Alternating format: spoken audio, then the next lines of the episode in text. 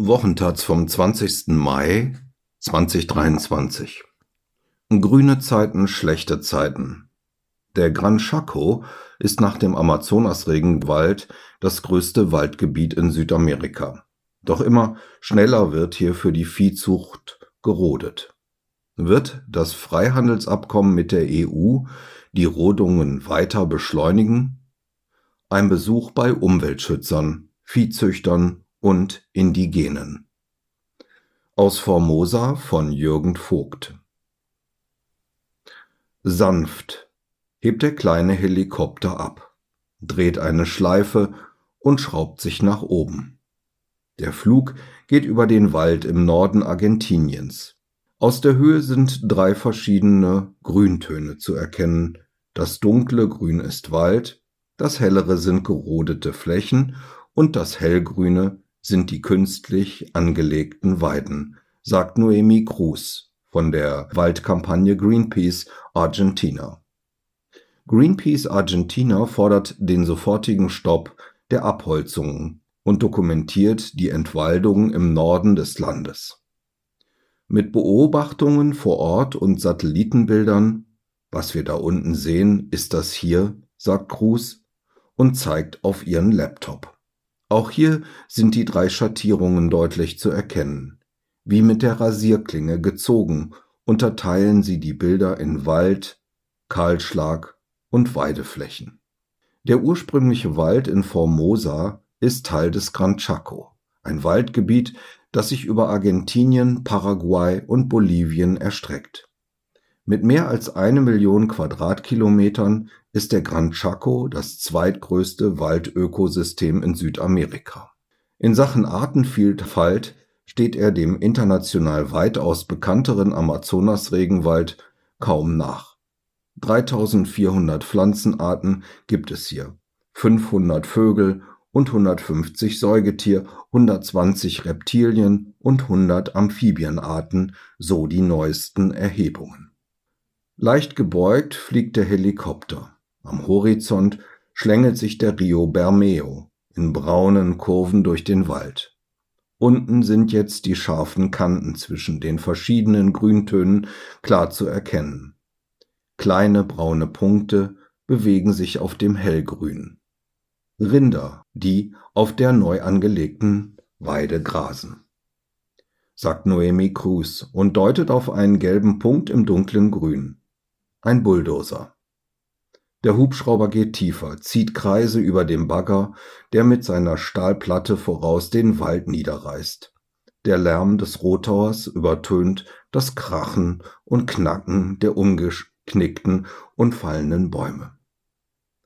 30.000 Hektar werden pro Jahr abgeholzt. Argentinien gehörte einmal zu den zehn Ländern mit der größten Waldfläche der Erde. Die seit 1976 erstellten Statistiken zeigen, dass immer mehr abgeholzt wird, im Gran Chaco noch schneller als im Amazonas-Regenwald. Um der Abholzung Einhalt zu gebieten, wurde 2007 ein viel gelobtes Waldschutzgesetz in Kraft gesetzt. Die Provinzen sollten Bestandsaufnahmen ihrer noch vorhandenen Wälder machen und in drei Schutzzonen einteilen. Eine rote, strenge Schutzzone, eine gelbe Zone für gemischte Nutzung von Forst und Landwirtschaft, aber ohne Abholzung und eine grüne Zone für weitgehend freigegebene Abholzung. In Formosa erwies sich das Schutzgebiet als Boomerang. 45 Prozent der sieben Millionen Hektar Wald wurden als grün ausgewiesen. 65 Prozent davon dürfen gerodet werden. Anstatt sie zu bremsen, wurde die Abholzung des Waldes legalisiert.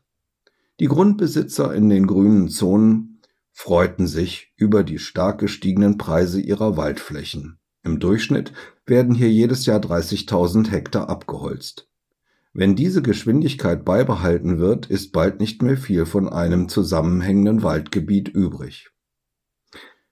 Nachdem der Helikopter von seinem Flug zurückkehrt, werden die neuen Beobachtungen ausgewertet. Wenn das Abkommen EU-Mercosur in Kraft tritt, wird der Abholzungsdruck auf die letzten ursprünglichen Wälder Argentiniens immens steigen, sagt Noemi Cruz.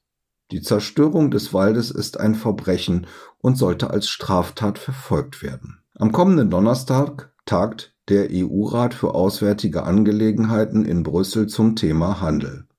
Dabei soll auch über den Stand der Dinge beim Freihandelsabkommen mit der lateinamerikanischen Wirtschaftsorganisation Mercosur gesprochen werden, über das seit mehr als 20 Jahren verhandelt wird. Vor drei Jahren wurde dabei eine Einigung erzielt, das Abkommen ist aber auch wegen fehlender Umwelt- und Klimaschutzbestimmungen noch nicht ratifiziert. Geht es nach dem Willen des Bundeswirtschaftsministeriums in Berlin, soll es mit entsprechenden Zusatzvereinbarungen schleunigst in Kraft treten. Und unten auf dem Boden der Tatsachen sehen manche die Rodungen weniger dramatisch als Greenpeace. Das Einzige, was der Wald bringt, ist Armut, Elend und Unterernährung.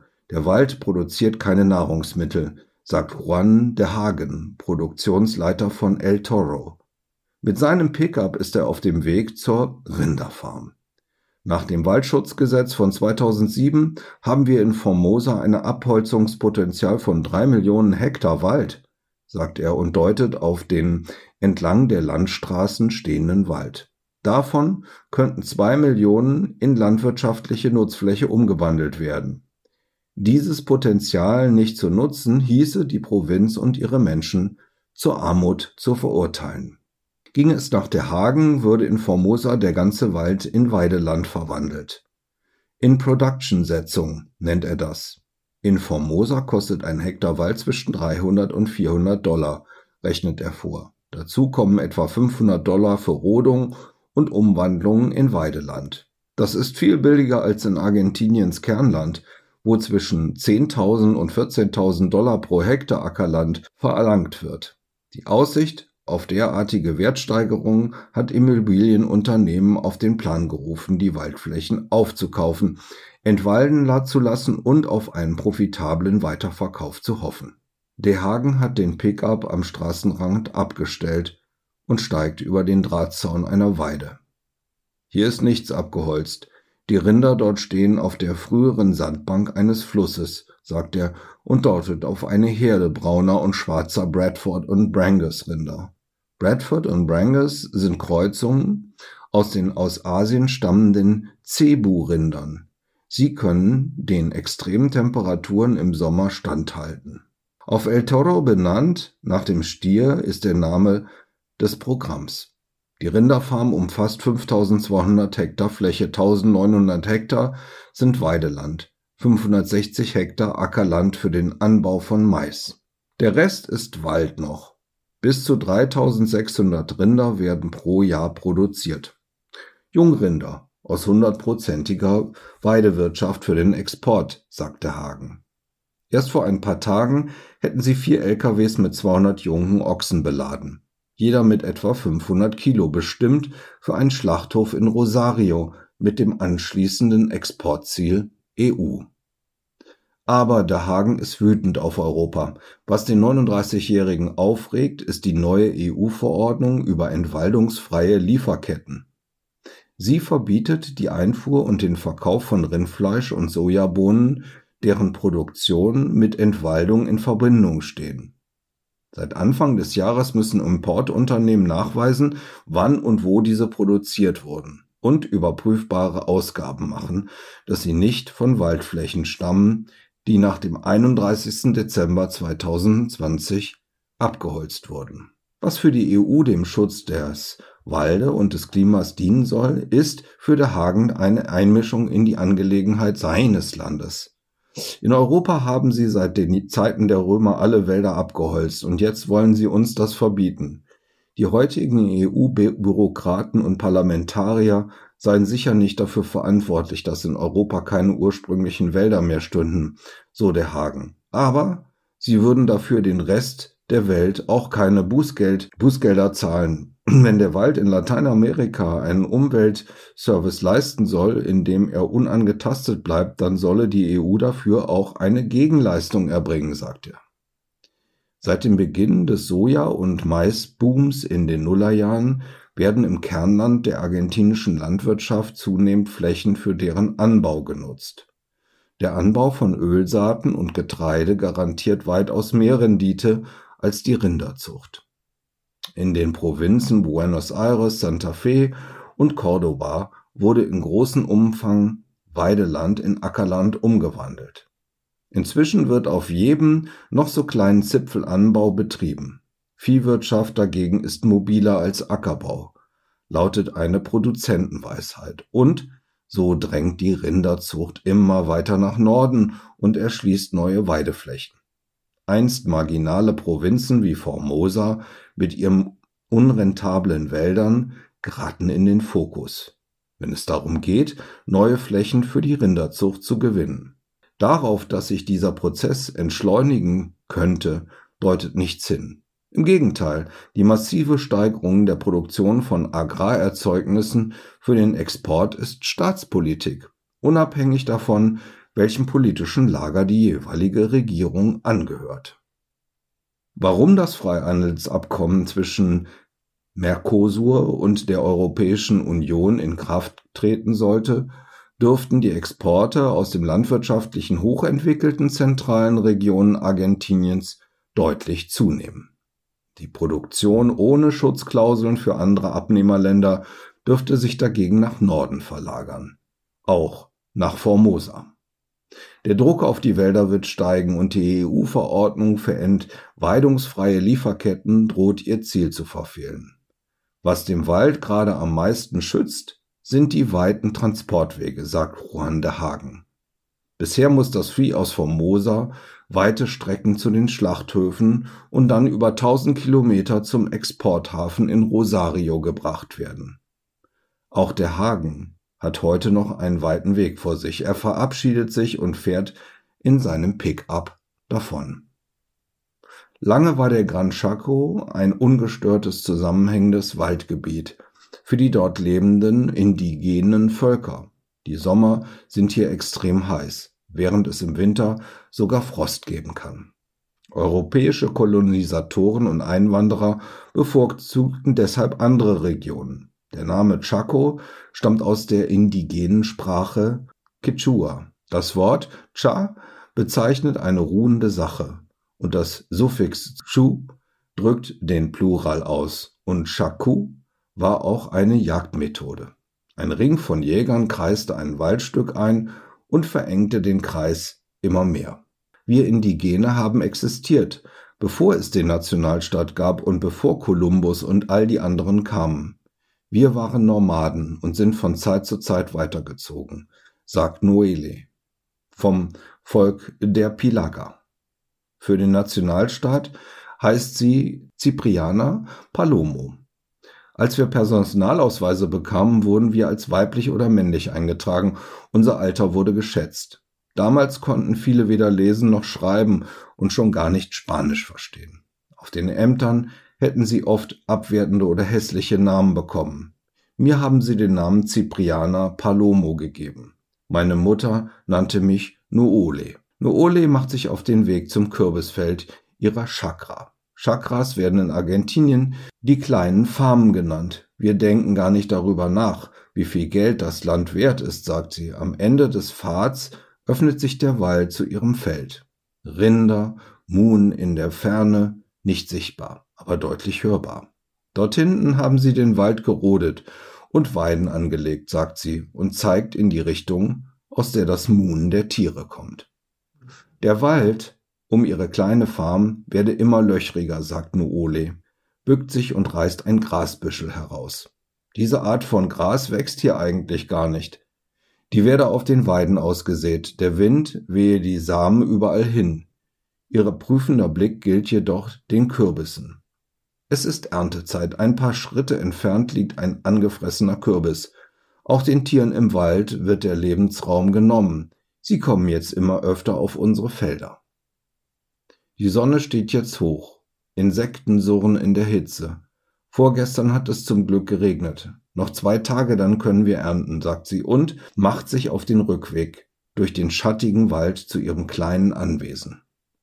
Drei kleine Holzhäuser, die Dächer mit halbierten Palmenstämmen gedeckt.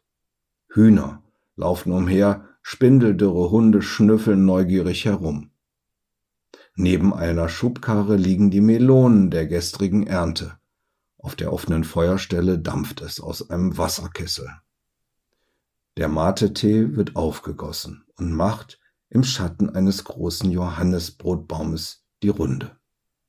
Fortschritt? Nur für wen? Ja, im Fernsehen sei über ein Abkommen zwischen dem Mercosur und der EU gesprochen worden, sagt Ole. Sie hätten über Handel und Fortschritt gesprochen. Fortschritt immer heißt es Fortschritt. Für wen? Noole schaut sich fragend um, dann gibt sie die Antwort. Für uns ist dieser Fortschritt Kahlschlag und Entwaldung. Zu keinem einzigen Treffen seien sie eingeladen worden. Wir Indigene existieren da gar nicht. Ihr Fortschritt seien die Chakras und der Wald. Hier produzieren sie die Nahrungsmittel für ihre Familien und ein wenig für den Verkauf, um andere Produkte wie etwa Zucker oder Fleisch zu kaufen. In einem ihrer Lieder heißt es, der Wald sei ihre Mutter, er gebe ihnen Schutz, Nahrung und Medizin, erzählt sie. Und der Wald habe auch viele gerettet, als damals das Flugzeug kam, aus dem geschossen wurde und sie sich unter den Bäumen versteckten. Mehr als 400 Pilager wurden 1947 von bewaffneten Polizisten erschossen. Einfach so, weil wir die Weißen störten, sagt sie. Noole erzählt vom Massaker von Rincon Romba, ein Blutbad, das lange Zeit verschwiegen wurde. Doch die Indigenen schlossen sich zusammen und sammelten Zeugenaussagen und reichten eine Klage wegen Menschenrechtsverbrechen gegen den argentinischen Staat ein, die nun vor einem Bundesgericht in zweiter Instanz anhängig ist. Ohne den Wald sind die Indigenen ohne Hoffnung, sagt Pablo Chianetta. Er ist Experte für die indigene Bevölkerung der Wälder des Gran Chaco. Er leitet die lokale NGO, die mit indigenen Völkern wie den Pilaga zusammenarbeitet, die heute noch in rund 180 Gemeinschaften leben. Chianetta sagt, der Wald ist der Schlüssel für die Kontinuität der indigenen Völker. Der Wald ist die Schule für ihre Kinder.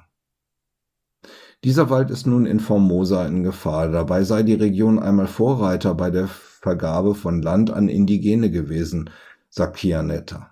Von den 1980ern bis Anfang der 1990er Jahre wurden den Landtitel für 300.000 Hektar an anerkannte indigene Gemeinschaften übergeben. Ende der 1990er Jahre begann dann das Rollback. Heute werden die indigenen Gemeinschaften nicht mehr als eine Bereicherung angesehen, sondern als eine triste Angelegenheit, die Kosten verursacht und denen man Land geben muss. Sie sind wie der schmutzige Wald, der sauber gemacht werden muss. Absurd, mein Chianetta. Dort, wo Indigene und Kleinbauern leben, sind die am besten gepflegten Wälder mit den besten Bedingungen. Für sie ist der Wald ein Lebensraum. Hier leben die Geister, die Mythen, die Ahnen. Viele indigenen Gemeinschaften haben keinen Eigentumstitel für das Land, auf dem sie leben. Sie müssen sich zu Gemeinschaften und Genossenschaften zusammenschließen, die wiederum von der Provinz anerkannt werden müssen. Und dort, in den Schreibtischschubladen der Provinzbehörde, verstauben die Anträge. Die Sonne steht jetzt tief auf der Chakra von Mariela Soto. Kommen die Ziegen zurück. 60 Muttertiere und eine Menge Zicklein sagt die 41-jährige Farmerin. Mit Schwung öffnet sie das Gatter. Sie sind den ganzen Tag draußen im Wald und kümmern sich um sich selbst. Abends kommen sie von allein zurück. Das macht vieles einfacher, sagt Soto, die die Farm allein mit ihrem kleinen Sohn betreibt. Für Rinder habe sie auf ihren 15 Hektar zu wenig Platz und nicht genügend Wasser. Ich stehe jeden Tag mit der Ungewissheit auf, dass sie mir mein Land wegnehmen konnten, sagt Mariela Soto. Obwohl schon ihre Eltern auf der Chakra lebten, hat sie hier nur eine Duldung. Eigentümer ist der Staat und der erkennt ihre Kooperative nicht an. Es gibt tausend Hindernisse und sie erfinden immer neue, sagt Soto und entrollt demonstrativ die Fahne der Front National Campesino, dem Dachverband der Kooperativen. Wenn große Unternehmen tausende Hektar Wald kauften, um ihn abzuholzen, gehe alles ruckzuck, sagt sie. Dann kommen sie mit einem Räumungsbefehl und tragen dich wie einen Müllsack weg. Als die Finca La Florencia im Westen der Provinz Formosa 2011 geräumt wurde, begann sie sich zu organisieren. Damals wurden über 200 Familien von der von der 90.000 Hektar vertrieben. Ein geräumter Campesino, also ein Farmer, sterbe an Traurigkeit, sagte sie, wenn sie dir dein Land wegnehmen, ohne Wurzeln ausreißen, wo deine Kinder und Enkelkinder aufgewachsen sind, fühlst du nur noch eine tiefe Ohnmacht. Tränen stehen ihr in den Augen. Wir würden den Wald nie abholzen, nicht nur weil unser Vieh davon lebt, der Wald ist unser Leben, einfach alles. Bis Ende des Jahres will die Europäische Union das Freihandelsabkommen mit dem Mercosur-Staaten nach über 20 Jahren Verhandlungen ratifizieren. Die fünftägige Recherchereise wurde von Greenpeace organisiert. Die Kosten hat die Taz getragen. Das Mercosur-Abkommen. Das Abkommen. Das Mercado Común del Sur, kurz Mercosur, wurde 1991 von Argentinien, Brasilien, Paraguay und Uruguay als Wirtschaftsvereinigung gegründet. 2019 hatten sich die Europäische Union und der Mercosur noch mehr als 20 Jahren Verhandlungen auf ein Freihandelsabkommen geeinigt, das jedoch noch immer nicht ratifiziert wurde und damit auch nicht in Kraft getreten ist. Sollte das Abkommen tatsächlich umgesetzt werden, würde eine der größten Freihandelszonen der Welt mit rund 780 Millionen Menschen entstehen. Die Hindernisse? Vor allem die Abholzung des Regenwalds unter Brasiliens rechtsextremen Ex-Präsidenten Jair Bolsonaro hatte die Absegnung des Abkommens blockiert. Gegenwind gibt es aber auch aus Österreich und von den französischen Agrarverbänden. Mit dem Amtsantritt von Lula da Silva in Brasilien haben die Gespräche wieder an Fahrt aufgenommen. Statt das Abkommen komplett neu zu verhandeln, sollen mit zusätzlichen Vereinbarungen und Auflagen zum Umweltschutz die Vorbehalte ausgeräumt werden. Das Ziel ist eine Ratifizierung noch in diesem Jahr.